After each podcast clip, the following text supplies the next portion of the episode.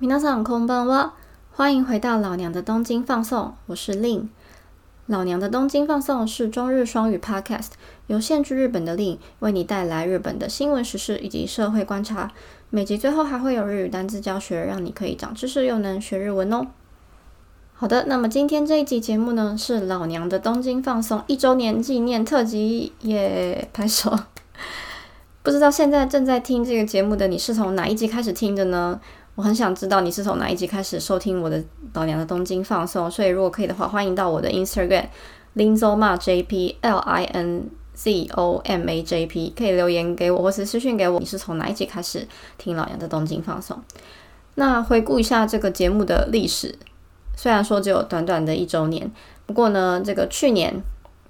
去年的二零二零年的三月二十二号呢，老娘的东京放送发出了第一集。那当时是因为我就是在家生活苦闷，在家工作上班很无聊了，然后想要尝试一些新的事情，那就跟我当时的另外有在做 podcast 的朋友聊天。那他就说，其实你可以做一个分享日本文化观察的 podcast，应该会很有趣。那我就是因为在家工作时间也比较充裕一点，于是就做做看，然后就上线了。那当时一开始其实是有点紧张，但是没有想到是意外的受到好评。也很谢谢各位听众朋友，谢谢每一个在呃手机前面收听的你一年来的支持。那今天这一集呢，就不讲社会时事新闻了。今天呢，来聊聊一些呃，我在 Instagram 上面啊，也好以及在呃老娘的听众相谈室收到很多听众的私讯问题。那有一些问题呢，我觉得特别的有趣，所以呢，就今天抽出来回答。对，顺便讲一下，我的 Instagram 上有时候会办一些问答活动，或是老娘相谈室时间。那很多问题我都会直接在 Instagram 的现实动态上面回答。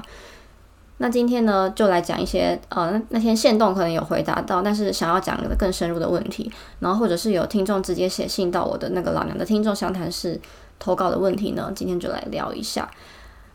那在开始回答问题之前呢，先来分享一下我最近的生活近况。呃，我今年的时候搬了家，这点我可能在以前的 podcast 或是 Instagram 上面有提到。那就是我当时搬家呢，其实好像没有跟大家分享过，就是搬家的理由以及搬家的，嗯，搬家之后生活有什么改变，所以今天想要特别来讲一下。我之前搬家之前是住在东京的蛮市区的地方，我住在目黑 Meguro，嗯，就是一个高级的地段。那那边的话就是环境蛮。清幽，台语叫清幽，中文中文应该讲做什么？就是比较悠闲、比较清闲、安静的感觉。那是一个还蛮好居住的住宅区，然后交通也算方便，因为它在山手线上面，所以几乎想要去都内的任何地方都差不多三十分钟内就可以到达吧。所以我觉得算是很方便的一个地方。然后在那边住了一年多，一开始是觉得住的蛮不错的，因为房间我挑了很新的物件。主要是因为觉得女生一个人住要安全，所以我就挑那种大门有自动锁的物件。那加上因为回家就是可能洗澡或者是睡前的保养什么的，想要多花一点时间在这上面，所以我就挑了那个有独立洗面台的物件。那因此呢，房租就变得比较高。但是当时就想说，这个反正我房租付得起，然后就住在漂亮一点的，然后交通方便一点的好地方也不错。只是后来住了一年多呢。没想到遇到肺炎的疫情，然后呢就开始在家工作。那在家工作的时候，我就开始发现我的房间有一个致命的缺点，就是它真的太窄了。你们知道我的房间有多小吗？呃，它是整个面积大概只有二十平方米左右吧。二十平方米换算成台湾的平数的话，是不是几平？可能不到六平吗？反正就是很小就对了，一个很小的房间。然后。甚至可能你想要放一张双人床都放不下，就是我只能放个单人床，然后很勉强才放进了我可以就是那个上班用的书桌，所以我书桌也买了一个很小的，就买那个无印良品的可以折叠的书桌。总之就是一个很小的房间。那原本每天都上都去公司上班的时候，就也觉得房间小没有关系，反正干净整齐漂亮就好了。可是当长期在家工作的时候，就觉得我走来走去就是在这么狭小的空间里面。然后觉得很有压迫感，所以后来就决定搬家。是那时候也有在想说，还是要继续住在东京都心或是比较热闹一点的地方会比较好，因为生活圈主要是在那边嘛，上班公司也是在那边。虽然没有每天要去，可是在那附近买东西或者是呃，吃东西、生活都很习，机能很方便，已经很习惯了。只是后来经过多方考量之后，觉得付房东京的房租实在是太贵了。那如果说我不用每天去公司的话，其实搬离东京远一点的地方，然后只要是还可以到东京的距离就好了。然后搬到稍微郊区一点的城市，用比较便宜的房租，然后换取比较大的生活空间，然后呢也换取比较好的生活品质，这样是不是也蛮好的？当然会这么做的原因，主要是因为我的公司基本上就是让员工可以在家工作，所以我就觉得说，既然如此，那我就趁这个机会搬去比较郊区的大一点的房子好了，然后就开始找房子。整个找房子的过程大概花了一两个月吧，一开始一直没有找到理想的物件，因为找房子真的是需要看缘分啊，就是你想要的地区，然后你想要的条件，然后你有你的预算，通常就是会出现的房子啊。通常我觉得都是这样，你设定好你的条件，比如说你要在车站，离车站可能你要十分钟以内，然后你希望是在二楼以上，然后你希望大门有那个自动安全自动锁，然后你希望有 t a k i box，就是可以帮你收那个快递的那个箱子。你想好这些条件，然后你的预算是大概是这样。可是通常你搜寻到出来符合你条件的物件呢，基本上都会比你的预算再高个大概。我觉得大概都会高个两万左右吧，我目前的经验是这样，所以真的是看缘分。然后好不容易一个机缘巧合呢，刚好有一个地方试出了一个很不错的物件，然后我看条件以及预算都符合我的条件，那我就觉得这个是一个大好机会，不会错过。然后我们就立刻就是火速联络中介，然后立刻申请，请给我这间，请给我们这间房子，我们要订这间房子，然后就先把它定下来了。记得那时候中介跟我们说，这个房子好像是才刚出来一天，还不到两天而已。然后他说这房子很热门，所以如果你们要申请的话，快点申请。那也许可能是他的话术，也不一定。可是我我们就觉得说这个房子就对了，就是他，所以我们就毫不犹豫的立刻申请。那之后也顺利申请过，然后就跟这个房子签约。搬家的过程呢，有很多麻烦的事情啦。日本的搬家公司真的很贵，然后初期费用也很贵。就是你搬租房子的时候呢。你要付给房租，在台湾的话，你不是要付一些什么，比如说保证金或是押金之类的吗？那在日本的话，它的保证金跟押押金，日本是叫做呃 s h i k i 金跟 lei 金 s h i k i 金就是类似有点像类似台湾的保证金的概念。如果你退租的时候，你的房子有一些可能不完整的地方，或是你把房子毁损了，那他可以用这个钱去补贴这个修理的费用。那当然，如果你房子都没有毁损的话，他会把这个钱都还给你。那这部分就是 OK，那另外一部分叫做 laking，就是直翻成中就是礼金，那有点像是包红包给房东，就等于说感谢你包这个，感谢你租这房子给我，所以我要包一个红包给你。那这红包的金额呢，通常这个行情价来说是房租的一个月到两个月的价钱。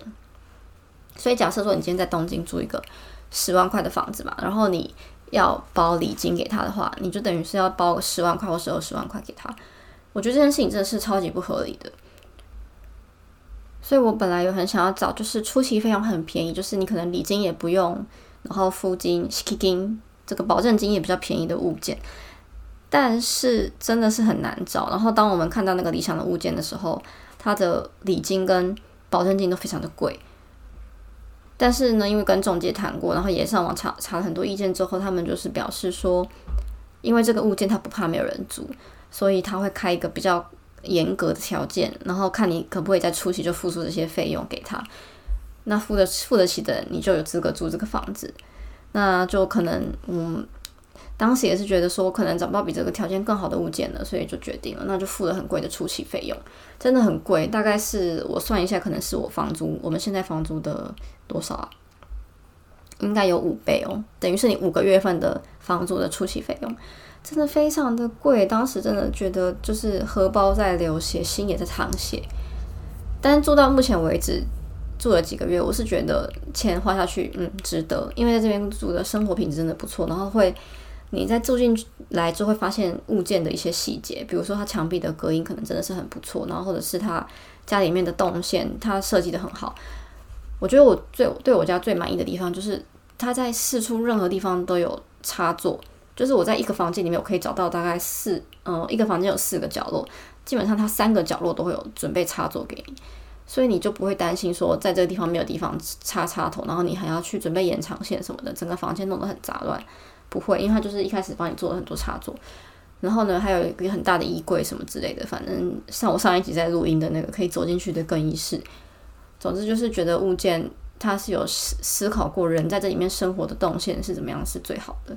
所以嗯，虽然很贵，不过我觉得值得啦。所以目前就是这样，会继续在这边住，可能会住一阵子。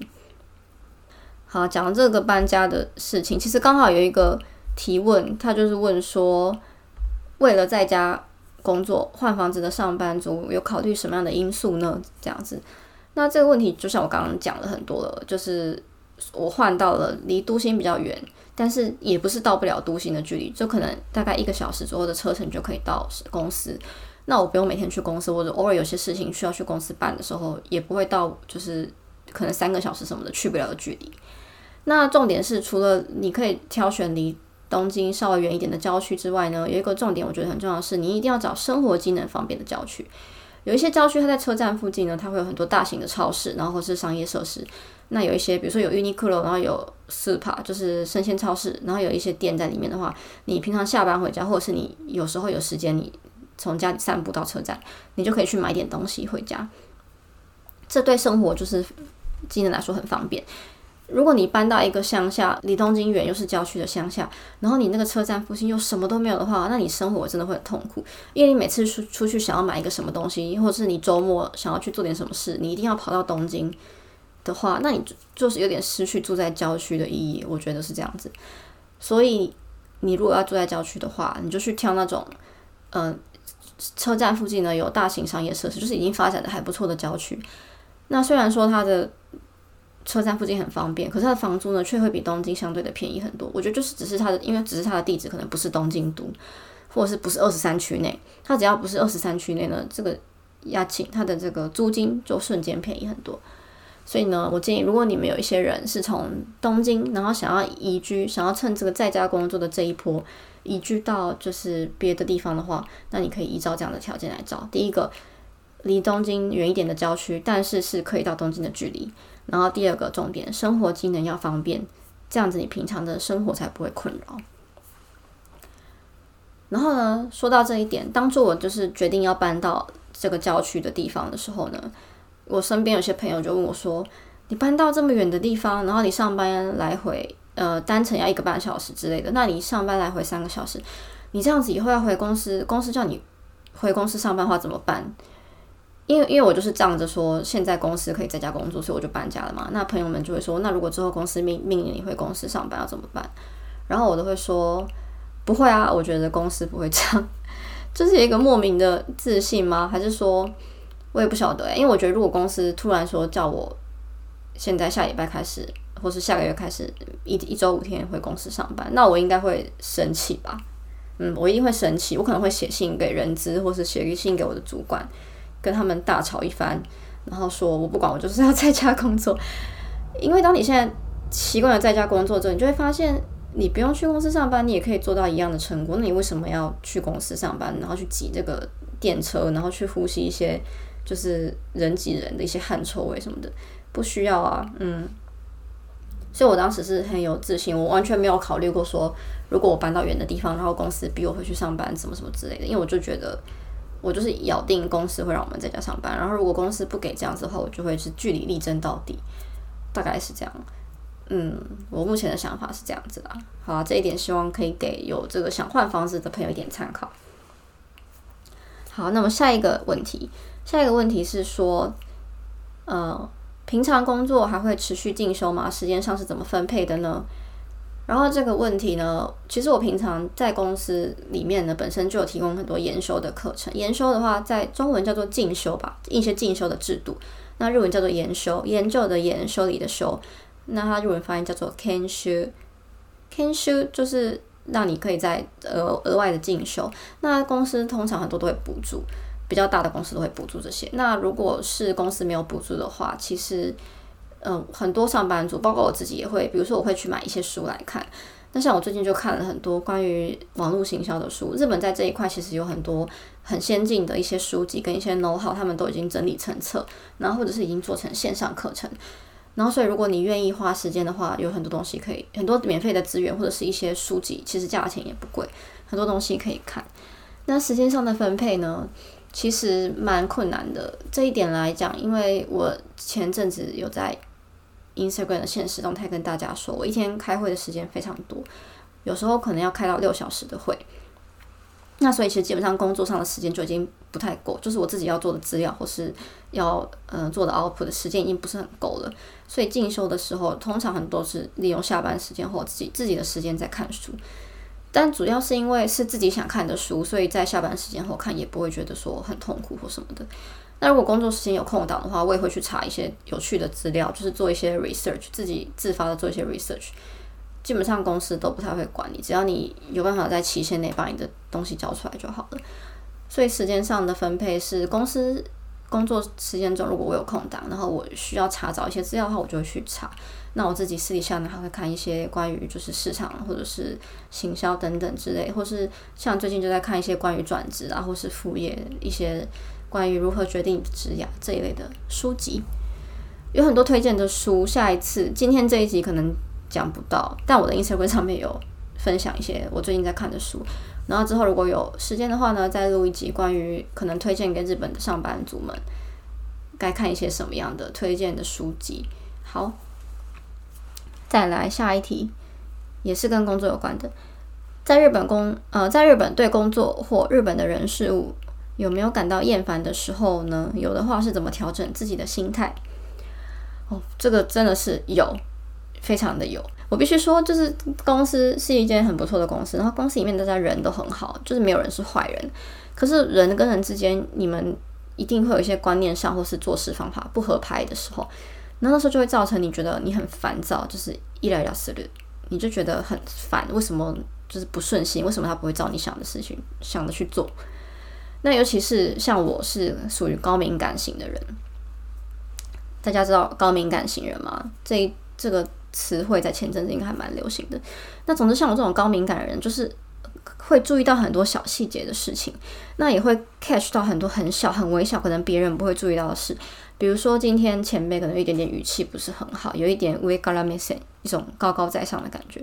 或者是今天有人可能态度不是很好，或者是一个眼神、一个小动作、一个用词微妙的不同。那我们都可以，我啦，我都会感受到，哎，今天这个人可能是心情不好，或是今天这个人他可能对我不是很尊重，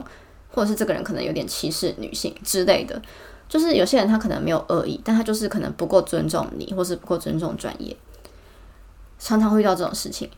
那这种事情有时候对于高敏感人来说，因为你会 catch 到比别人更 catch 到更多这一种的情报，那你就会。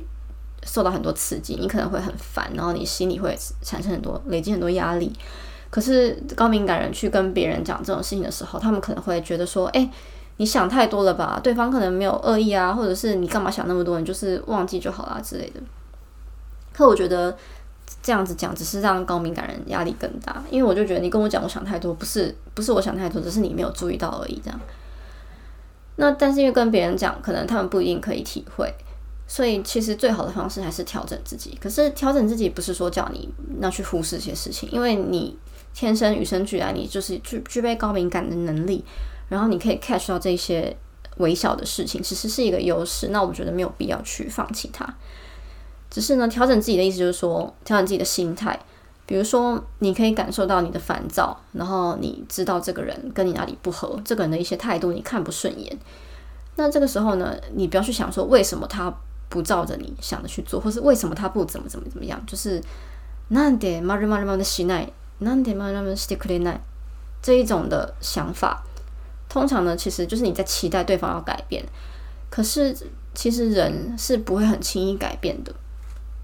尤其是人，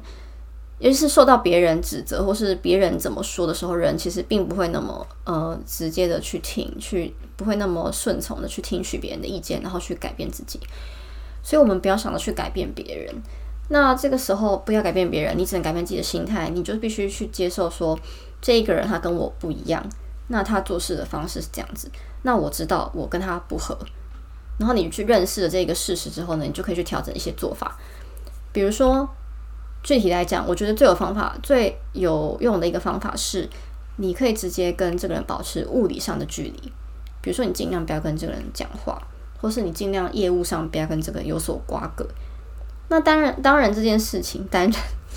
当然这件事情不不一定就做得到，因为有时候你在公司上班，就是必须接触到讨厌的人嘛。那如果真的时候必须跟那个人接触的时候，你就是跟那个人接触的时候，你就是非常的把自己，我有一个方法，就是你抽离，瞬间抽离自己，把自己的灵魂抽离出来，然后你就有一种从上空看着自己的感觉，看着你跟那个人在对话，然后你就是可以客观的想说，哦，我就是讨厌这个人这种地方，然后呢，嗯，我不想要变得跟他变成跟他一样的人，但是没有关系，我跟他不一样。你只要去认清了这件事情之后，你心里会好过很多。那关于这个人，他再怎么样的烦人，你。就是把他当成是他自己个人的课题，而不是你的课题。不要把别人的课题当成自己的课题，这样子你就会好过很多。然后这种事情呢，比如说你真的真的遇到长期以来可能你觉得很不合，或者是很烦，或是对你的工作有影响的同事、前辈、呃上司、呃等等之类的，你该不该去寻求协助呢？简单讲结论，我觉得你应该去寻求协助。但是，比如说像我刚刚说的，今天你有一个很合不来的前辈或后辈，然后你去跟上司讲这件事情的时候，很有有很大的几率，上司会跟你说：“嗯，你是不是想太多了？你要不要就是不要想那么多，就放放轻松一点这样。”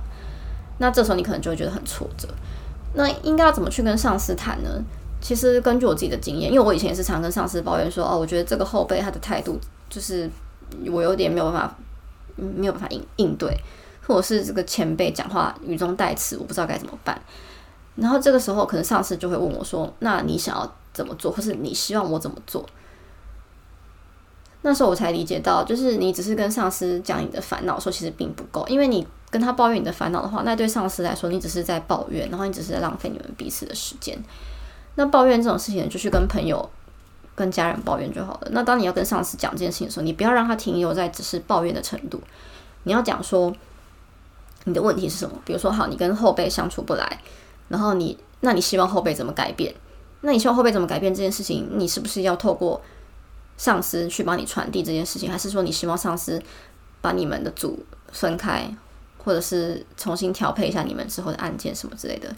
总而言之，就是你要具体的跟上司说，你现在的困扰是这一个，然后你不是只是在抱怨，因为你希望上司帮你做一些这样子的调整。那做了这样子的调整之后，也许会对你的工作上的 performance。有一些呃帮助，只要你可以表达到这个部分的话，那上司就不会觉得说你只是在抱怨，只是在讲别人坏话，那他可能会尽力的去帮你调整。那如果说你都已经讲到这个地步，你已经明确的说我希望你可以帮我做这件事情，那上司还不理你的话呢，那可能就真的没有办法了。基本上我的经验是，通常你讲到这个地步的时候，上司都会试着去帮你，因为这是他们的责任，管理阶层的人的责任就是让部下可以。呃，毫无后顾之忧的去完成他们自己的工作，这是管理阶层的任务。那所以你有烦恼跟他们说，然后告诉他们，希望他们怎么帮你，那基本上他们就会帮你。OK，啊，好像回答了这次回答蛮多问题，都是关于职场的问题。在那时候在 IG 上面收集问题的时候，也很多人说最近在思考要不要转职，然后或者是要不要。呃，放弃现在的工作，然后到日本之类巴拉巴拉的。那我觉得大家可能在这个世界变化很大的时候，现在有在讲，嗯，以前是地的时代，然后现在要变成风的时代。然后在这个时局动荡很大之下呢，大家可能对于未来的人生有很多迷惘，或者是正在走在一个决策的一个转捩点的路上。那我自己其实也是一直在思考接下来的职压啦，要怎么样之类的，然后每天都在。想很多事情，所以也因此看很多相关的书。我觉得在这个时候，嗯，很难有一个正确解答跟你说走这条路就一定是最好、最安稳的，因为已经不是那样子。就是呃，只要你找到一份好工作，然后你就是一直坐在这个同样的岗位上，然后你可以做到退休，然后就以后退休后你也不愁吃穿什么的，基本上没有这么好的事情。那时代已经变了，所以我觉得现在。这个时候呢，大家就是多把自己的触角就是灵敏一点，然后伸到多一点地方去。那多看、多跟不同的人交流，然后多吸收一些资讯吧。我觉得基本上就是这样子。那如果你有一些机会在你眼前，但是你烦恼你要不要丢掉你现在就是你可能有一个安稳的职位，但是可能眼前有一个蛮吸引人的机会，那你不知道你要不要去的时候，我觉得你多方评估之后，还是可以去试试看，因为很多时候呢，就我的经验来说，通常人的后悔分成两种啊，一种是你后悔说啊，如果我当时有做什么什么事情就好了，可惜我没有做。比如说，可能像后悔说啊，如果我当时有去日本留学就好了，或者是如果我当时有呃，可能去应征那间公司就好了。嗯，如果我当时年轻的时候有去环岛就好了，巴拉巴拉之类的，通常都是一些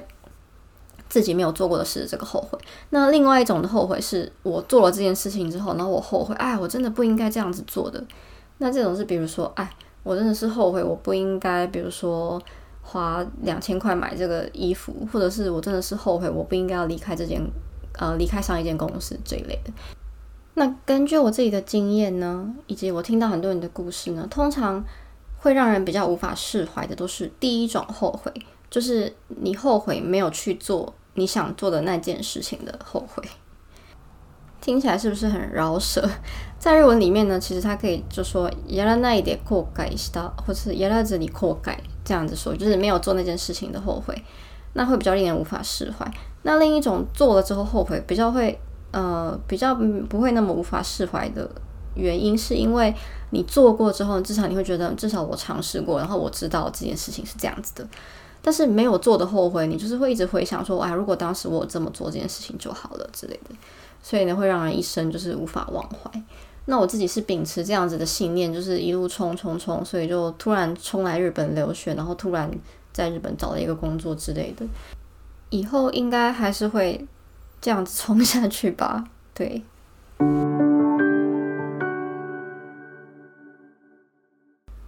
好了，这一集讲了很多我最近近况、搬家啦，然后以及关于工作、关于职涯一些想法的事情。好像蛮认真的讲了一大堆，但是其实差点忘记今天的主旨是要庆祝老娘的一周年，老娘的东京放送一周年。不过其实一周年就是这样子，我前阵子在我的 Instagram 上面办了抽奖明信片的活动，那也办了在那个现实中台的问答，然后我自己很喜欢这样子，就是可以跟听众或是读者朋友很。直接的互动方式，所以呢，希望有机会可以在 Instagram 上面再多办活动。所以如果你还没有 follow 我的 Instagram 的话，现在就是到你的 Instagram 输入林州骂 JP L I N Z O M A J P，或者是搜寻老娘的东京放送也会出现。好，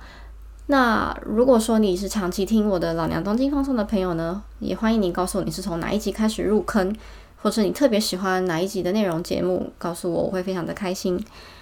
好，那最后呢，进入我们的单字教学时间。今天要教大家的单字呢，第一个就是一周年纪念的纪念。那纪念呢，它的日文汉字呢写的跟中文很类似，但是要注意它的纪不是纪念的纪，它是言字旁的纪，就是跟我们中文的纪念不一样。日文的纪是写作笔记的记，那念是一样的。然后它的日文发音呢，念作 kinen。纪念。那如果是纪念日的话，它的日文就念作纪念日。纪念日。再来下一个单字呢是研修。刚刚讲的企业的进修制度的这个进修的日文写作研修。那研修的日文发音呢念作研修。研修。那如果是研修的制度，通常公司里面都会写他们有这样子的进修制度，那这时候就会用研修制度。研修制度。好的，那么今天的节目就到这边喽，感谢你的收听，那也特别感谢呢，就是长期以来支持的听众朋友，谢谢你们支持老娘的东京放送满一周年了，那接下来也请你们大家继续多多指教喽。